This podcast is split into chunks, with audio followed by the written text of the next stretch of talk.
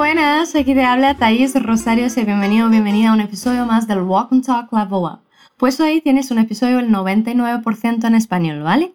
Recuerda que vas a escuchar una conversación entre dos hispanohablantes y tras hacerlo vamos a trabajar cada oración y repetirlas, ¿de acuerdo? Cuando te toque hablar, escucharás el siguiente sonido. Bueno, ahora pon tus auriculares y fíjate en la charla que vas a escuchar. ¿Viste cuánta plata gastamos este mes, Pablo? Sí, justo pensaba en ello. ¿Te parece si nos organizamos mejor? ¿Cómo? Podemos registrar todo lo que gastamos en una hoja de cálculo. Pero, ¿todo, todo? ¿Sí? ¿Algún problema? No. Es que siempre me olvido pedir el cupón fiscal de las compras. Bueno, a cambiar hábitos entonces. Tan pronto compres algo, lo pides. ¿Qué tal tu comprensión? ¿Qué le pasa a esa pareja? Escucha el diálogo otra vez y contéstame. ¿Viste cuánta plata gastamos este mes, Pablo? Sí, justo pensaba en ello. ¿Te parece si nos organizamos mejor? ¿Cómo? Podemos registrar todo lo que gastamos en una hoja de cálculo. Pero, ¿todo, todo? ¿Sí? ¿Algún problema? No. Es que siempre me olvido pedir el cupón fiscal de las compras. Bueno, a cambiar hábitos entonces. Tan pronto compres algo, lo pides. Muy bien, pues los dos hablan cómo piensan empezar a ordenar sus finanzas, ¿verdad? Así que hoy vas a ampliar tu vocabulario del tema. ¿Empezamos? La mujer le hace una pregunta a Pablo acerca de sus gastos. ¿Viste cuánta plata gastamos este mes, Pablo? Dime qué palabra ha usado ella en lugar de dinero. Plata. Ha dicho plata. Repite. La verdad que hay muchas otras palabras, pero ese es muy común en Latinoamérica. Lo que quiere saber ella es si Pablo vio cuánta plata gastaron este mes. Pregúntame si vi cuánta plata gastamos. Deberías hacerlo así. Habla después de mí. ¿Viste cuánta plata gastamos? Bien. Ha usado viste, pues le trata a Pablo de tú, ¿vale? Tú viste. Te toca repetir. ¿Viste? ¿Cuánta plata gastamos este mes? Ahora toda la pregunta. Habla. ¿Viste cuánta plata gastamos este mes, Pablo? Perfecto. Aunque es posible observar el uso del pasado compuesto en partes de América, este pasado que uso yo al hablar contigo hoy, tú has visto, ella ha dicho, siempre con el verbo haber ante el otro, lo más común es que usen este pasado simple, que también existe en portugués, ¿vale? Repite de nuevo lo que pregunta ella y fíjate en eso. ¿Viste cuánta plata gastamos este mes, Pablo? Ya, estupendo. Aparentemente han gastado mucho y claro que Pablo lo ha notado. Sí, justo pensaba en ello, le responde. ¿Cómo afirmas algo en español?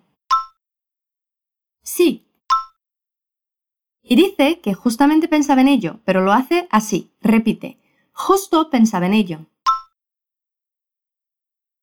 Es bastante común que usemos justo así, ¿vale? La palabra empieza por J, por eso producimos este sonido con la garganta. Habla, justo. Pensaba en ello. Ojo, la palabra ello es sinónimo de eso en español. La persona, eli en portugués, es él en español. Ello significa eso. Así que pensaba en eso puede ser pensaba en ello. Te toca hablar. Pensaba en ello. No siempre podemos reemplazar eso por ello, pero cuando se refiere a algo que ha sido mencionado ya, podemos hacerlo. Habla nuevamente. Sí, justo pensaba en ello. Eso es. Y Pablo quiere saber la opinión de su pareja. ¿Te parece si nos organizamos mejor? Para saber qué piensa alguien podemos preguntar ¿qué te parece? o simplemente ¿te parece? Repite ¿te parece? Si nos organizamos. Mejor.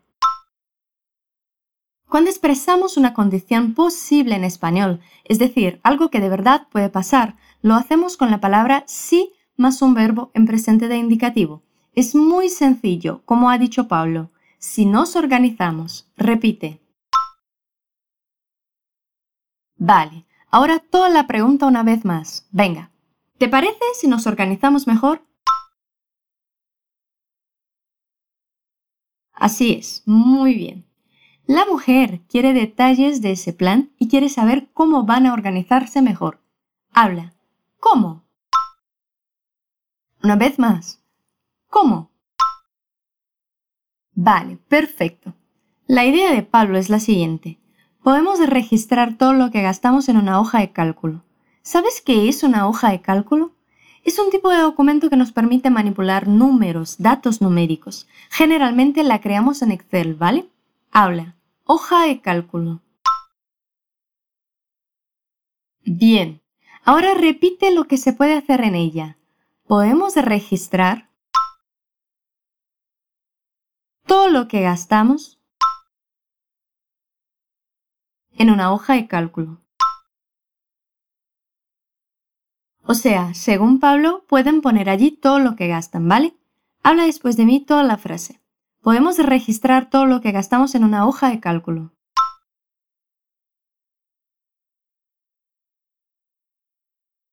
Atención a esa palabra, registrar. El sonido de R al comienzo es fuerte, re. Después tenemos G, I, que forman la sílaba G, un sonido que se produce con la garganta. Y por fin, las dos últimas R's más débiles. Trar. Habla. Re. Gis. Trar. Registrar. Tranqui. Nuevamente toda la frase. Podemos registrar todo lo que gastamos en una hoja de cálculo.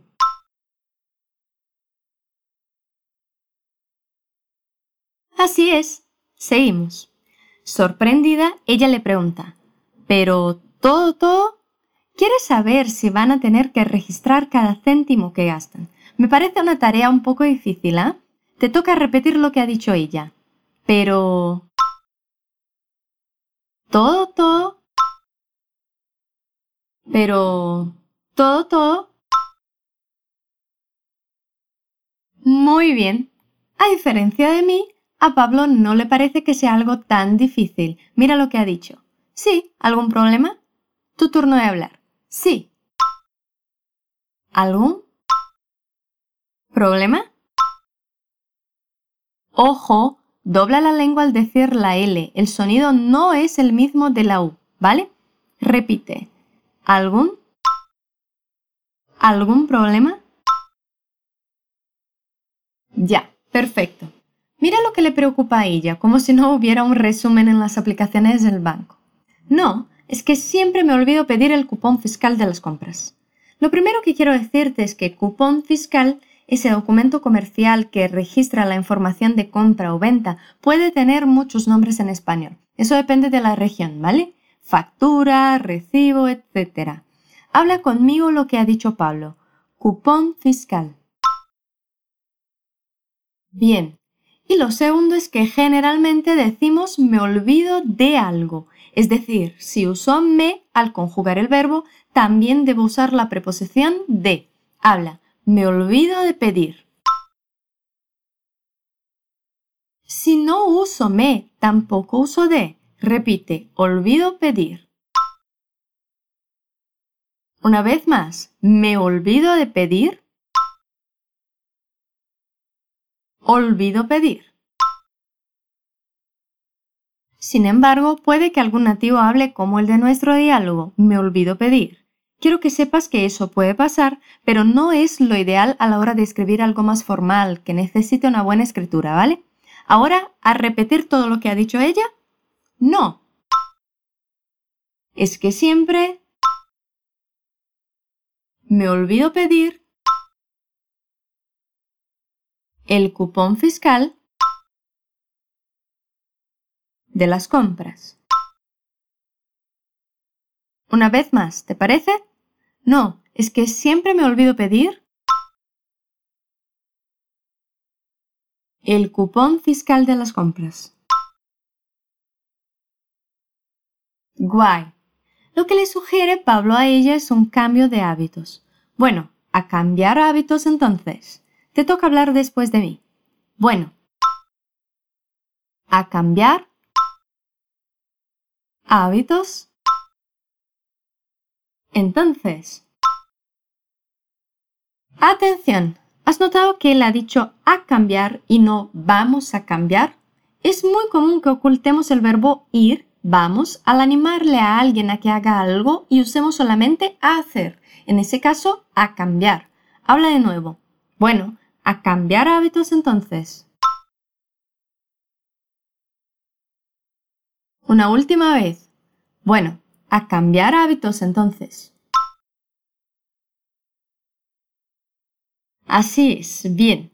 Y para cambiar lo que necesita hacer ella es pedir el cupón fiscal. Le aconseja Pablo, tan pronto compres algo, lo pides. Tan pronto introduce algo que va a ocurrir inmediatamente después. Habla, tan pronto. Y tras tan pronto usamos un verbo en presente subjuntivo, el famoso subjuntivo. Tan pronto compres.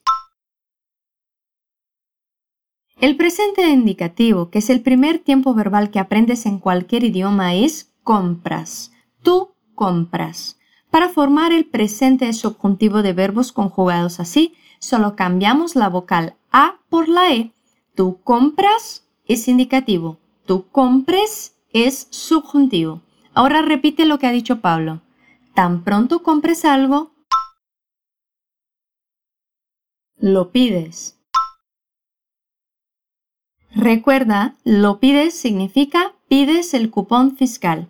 El lo equivale a cupón fiscal. Lo usamos para que no haga falta repetir la palabra. Ahora habla toda la frase. Tan pronto compres algo, lo pides. Una vez más, tan pronto compres algo, lo pides. Estupendo. Pues eso, hemos visto cada frase de esa conversación. Ahora voy a leer el diálogo despacio para que puedas fijarte en todo lo que has aprendido hoy. ¿Viste cuánta plata gastamos este mes, Pablo? Sí, justo pensaba en ello. ¿Te parece si nos organizamos mejor? ¿Cómo? Podemos registrar todo lo que gastamos en una hoja de cálculo. Pero, ¿todo, todo? ¿Sí? ¿Algún problema? No, es que siempre me olvido pedir el cupón fiscal de las compras. Bueno, a cambiar hábito entonces. Tan pronto compres algo, lo pides. Para entonces creo que estás listo, lista para comprender la conversación entre los dos hispanohablantes. Escúchala. ¿Viste cuánta plata gastamos este mes, Pablo? Sí, justo pensaba en ello. ¿Te parece si nos organizamos mejor? ¿Cómo?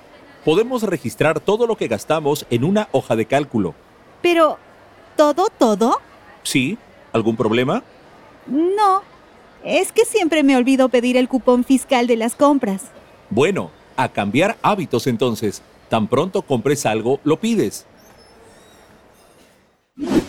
Muy bien. Si te parece bien seguir practicando, escucha este episodio otras veces y accede al material extra con el enlace de la descripción. En este material encuentras la transcripción del diálogo y unas frases más para ampliar tu vocabulario. Ha sido un gusto estar contigo hoy. Muchísimas gracias por acompañarnos. Ojalá te estemos ayudando a mejorar tu español. Cuídate mucho. Un beso.